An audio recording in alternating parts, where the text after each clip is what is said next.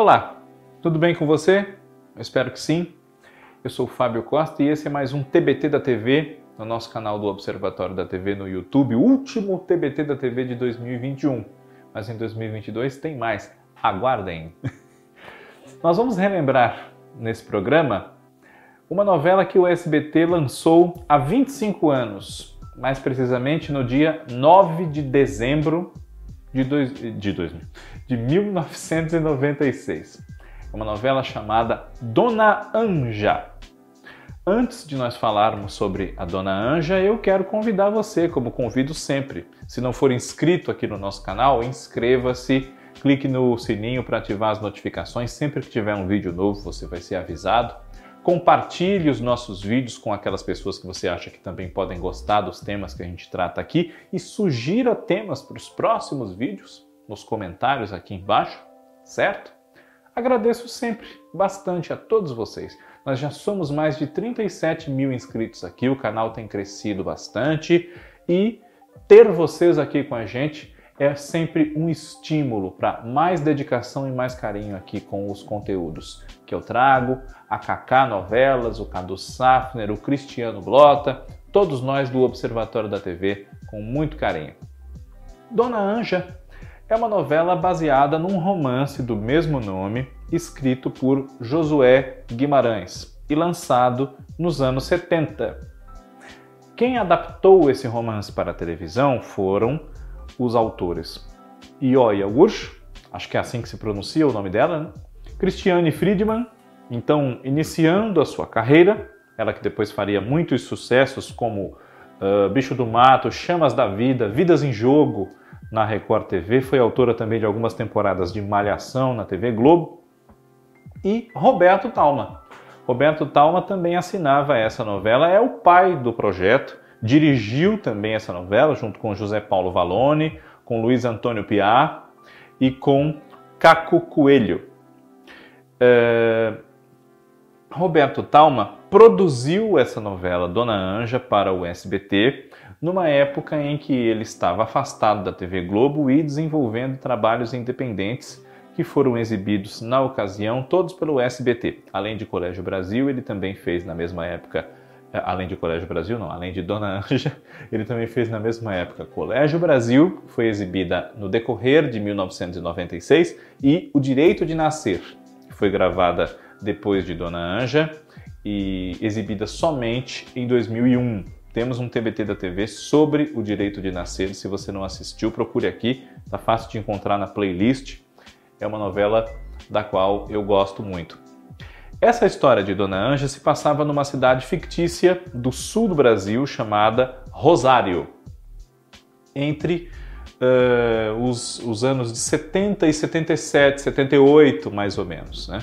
numa época em que nós aqui no Brasil vivíamos a ditadura, né? o regime militar estava em curso desde 1964 e a história teve cenas gravadas numa cidade do Rio Grande do Sul chamada Camaquã, mas a cidade que fazia as vezes da Rosário da novela em passagens externas, na maioria das cenas foi uma cidade aqui próxima de São Paulo, Santana de Parnaíba.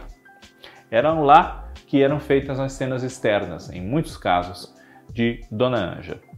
Essa personagem título da história, a Dona Anja, era interpretada pela Lucélia Santos, que na época havia feito uma novela no SBT chamada Sangue do Meu Sangue, que foi exibida entre 1995 e 1996, o começo do ano.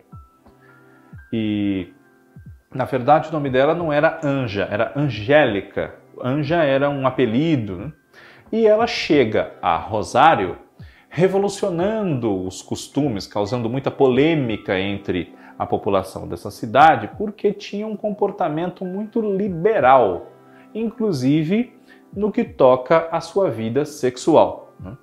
Ela vinha para Rosário para se casar com a figura mais influente, mais importante de toda a região, que era o coronel Quineu Castilhos, interpretado pelo saudoso já Jonas Melo. E embora eles tivessem uma grande diferença de idade, se amavam muito, eram muito apaixonados. Quineu e, e Anja e tinham um apetite sexual voraz, ela principalmente. E com o passar do tempo, o coronel Quineu Castilhos começou a não dar conta de tanto furor. As intimidades deles eram muito, muito intensas, a ponto de soltarem fumaça pelas frestas das portas, pelas janelas, pelas, pelos buracos de fechadura. Tamanho era o furor desse casal. Só que o coronel, também pela idade mais avançada que ele tinha em relação à Anja, começou a ter que recorrer a ajudas. Né? E contou para isso com o farmacêutico de confiança, o Dr. Orozimbo, que era o papel do Neco Vila Lobos, e com o passar do tempo também começou a aceitar, a tolerar que a Anja desse vazão à sua ninfomania com outros homens da cidade, especialmente os estudantes, que eram jovens, tinham bastante vigor, né? mas continuava amando-a muito e ela a ele. É, era uma coisa realmente separada, o afetivo do sexual. Embora ela transasse com outros homens, uh, Dona Anja era muito apaixonada, gostava muito do Coronel Quineu. E ele morre. Depois que o Coronel Quineu morre, Dona Anja faz da sua casa um bordel, um prostíbulo. E com isso só vai conquistando mais ódio e mais ressentimento, uma verdadeira campanha contrária a ela entre o pessoal mais carola, mais cri-cri da cidade de Rosário. Os líderes desses cri-cris, né, a líder, aliás, era a primeira dama da cidade, Dona Maria Helena Salena, interpretada pela Angelina Muniz. Mas a grande motivação do ódio de Dona Maria Helena por Dona Anja era o fato de que ela nunca suplantou a paixão que ela sentia pelo coronel Quineu Castilhos, que foi seu noivo e que, salvo erro meu, abandonou-a no altar no dia em que eles iam se casar. E ela acabou se casando então com um político, o Chico Salena, que era o personagem do Luiz Guilherme, com quem teve uma filha, a Maria Aparecida, interpretada pela Manuela Dias. Esse nome é familiar a você? Pois é, Manuela Dias, ela mesma, a autora de Justiça, de Ligações Perigosas e de Amor de Mãe. Ela foi atriz, ela é atriz, né? É, dedica-se mais a escrever hoje em dia, mas é atriz e fez Dona Anja, fez também Brida na TV Manchete um pouquinho depois, em 1998. Maria Aparecida, a filha de Dona Maria Helena e do prefeito Chico Salena, era namorada de Bruno, o personagem do Danton Mello, e a partir desse casal havia o que a gente pode chamar de o Romeu e Julieta dessa história. Porque o Bruno era filho de um político comunista, um vereador da cidade, Pedrinho Macedo, interpretado pelo Giuseppe Oristânio. Ele tinha uma irmã, a Joana Dark, vivida pela Lilia Avirna, e o Bruno, então, por representar uma família totalmente contrária aos ideais, à visão de mundo dos Salenas, tinha toda a oposição a esse namoro de Bruno e Maria Aparecida da parte de ambos os pais, né? do Pedrinho e do Chico. A Joana Dark, irmã do Bruno, já queria uma vida burguesa, uma vida muito diferente daquela que era pregada pelo seu pai e pelo seu irmão. Entre outros personagens jovens da pequena cidade de Rosário, nós temos também os filhos do delegado Rutílio, que é um falso moralista, um hipócrita, papel do Antônio Petrin. Ele era pai da Matilde, que era vivida pela Patrícia Luquezzi, e do Maurinho, que era o Pedro Vasconcelos, num dos seus raros, acho que até o único momento uh, fora da TV Globo. Ele havia acabado de fazer A Próxima Vítima, em 1995 e fez essa novela no SBT em 96 para 97, dirigida pelo Roberto Talma. Eles eram filhos do delegado Rutílio e de Dona Raimunda. Raimunda, é isso mesmo, Dona Raimunda. Aliás, Raimunda não, Dona Romilda. Eu anotei aqui para não falar errado, que a Ângela Figueiredo, que interpretava a mulher do delegado Rutílio. E a Matilde, especialmente, tinha uma, um encantamento, quase que uma fixação por uma figura que era tida como o tarado de Rosário, um rapaz que levava as meninas todas no bico, o Atalibinha, personagem do Taumaturgo Ferreira, que era filho do seu Zeferino, Cláudio Manberti. E o irmão do Cláudio, Sérgio Manberti, também estava na cidade e era a autoridade religiosa de Rosário, o Padre Antônio. Junto com o prefeito Chico Salena, que roubava os contribuintes e tinha uma postura de bom administrador que não era, havia o vereador e amigo dele, mas que no fundo queria mesmo era ser prefeito um dia, o Comerlato, interpretado pelo Jandir Ferrari, que era casado com a personagem da Vera Zimmermann, que se chamava Dona Adelaide. Esses casais todos, especialmente os casais oficialmente casados e um pouco mais maduros, já pais e mães de família, eles eram em geral bastante hipócritas mesmo. Faziam uma coisa e pregavam outra. Em Rosário, os casais basicamente todos se traíam. Os homens tinham amantes, as mulheres tinham amantes, mas fingiam que não sabiam e tudo andava muito bem. A sexualidade dessa cidade era muito aflorada e essa era uma proposta do Roberto Talma na adaptação de Dona Anja para a TV. Uma das questões tratadas na novela, até pela época em que ela era ambientada, era a discussão sobre a validade da figura legal do divórcio, que não existia até a década de 70. Então, os casais, às vezes, por serem infelizes juntos, se traíam mutuamente e, caso pudessem se divorciar, isso não era necessário, bastaria que eles se divorciassem, então, e procurassem sua felicidade ao lado de outras pessoas. Essa é uma discussão que de fato acontecia, aliada a uma tendência dos anos 70, que foi uma geração que cultuava bastante o excesso como maneira de atingir a felicidade.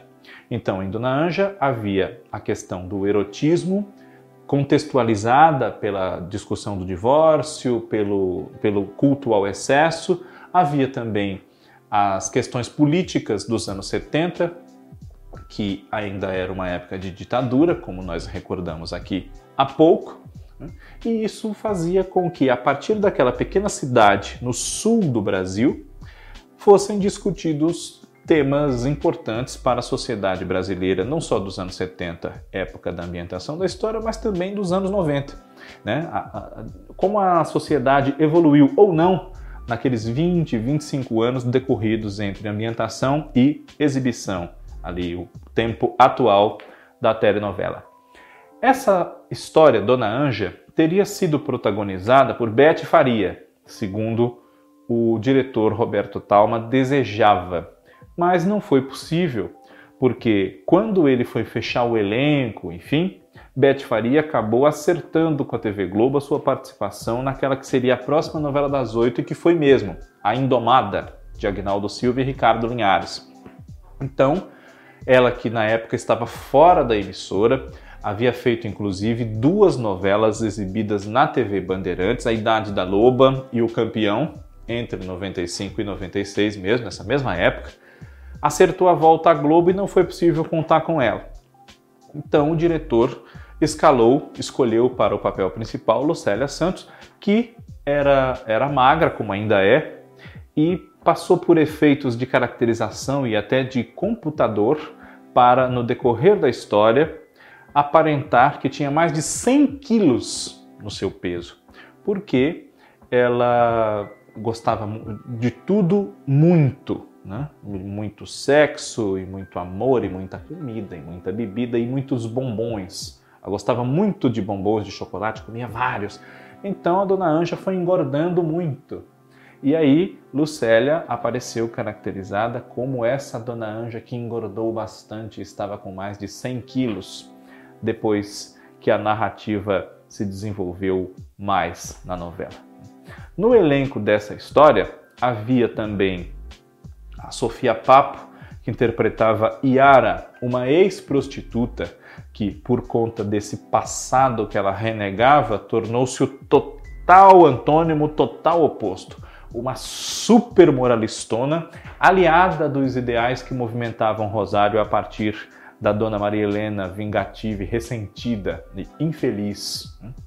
E é uma novela interessante de ser analisada dentro da dramaturgia do SBT, justamente porque ela destoava muito com essa história e com esse teor erótico. Nunca foi reprisada, foi uma novela que tinha a intenção de atingir cerca de 10 ou 15 pontos de audiência, não conseguiu. Era exibida na faixa de 10 da noite, até por conta do que ela se propunha a contar. Né? Mas é, o público da emissora, acostumado com novelas como Sangue do Meu Sangue, Razão de Viver, Éramos Seis, As Pupilas do Senhor Reitor e As Mexicanas, não recebeu muito bem aquela investida do SBT de tentar responder mesma, aos mesmos ingredientes de um contexto histórico, uma reconstrução de época, erotismo e sensualidade, com os quais a TV Manchete na época atingiu uma audiência muito boa com uma novela que não é outra senão Chica da Silva, do Valcir Carrasco. Então, o SBT resolveu apostar nessa mesma linha e não obteve o mesmo êxito, infelizmente. O público do horário, que já estava em Chica da Silva, que começou um pouquinho antes, dois meses antes ou três, continuou na Chica da Silva, não trocou por Dona Anja, e o público da TV Globo também não trocou em massa de canal para ver a Dona Anja.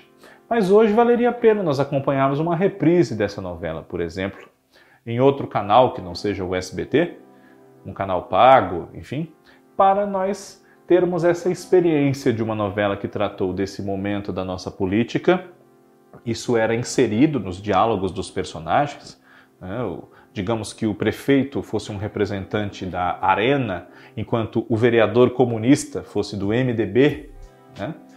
E é, acompanharmos como esses temas do divórcio, a questão do divórcio, a liberalidade de costumes e a hipocrisia nesse contexto da década de 70 e da ditadura, foram levados adiante pelos adaptadores desse romance do Josué Guimarães, que também tem uma história muito bonita, curtinha, chamada Enquanto a Noite Não Chega, que virou um bravo agente na TV Globo em 2000, salvo erro meu.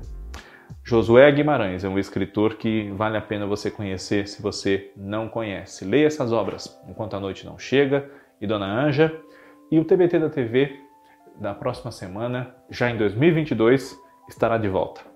Os meus votos a todos vocês que nos acompanham de um feliz 2022, com muita saúde a todos. Estamos precisando muito de saúde né? nesse momento tão difícil, já quase dois anos enfrentando a pandemia. Que os seus sonhos se realizem nesse ano, que tenhamos um Brasil melhor para todos nós agora nesses meses, nesses anos que vem pela frente. Obrigado pela sua audiência. Um abraço. Tchau.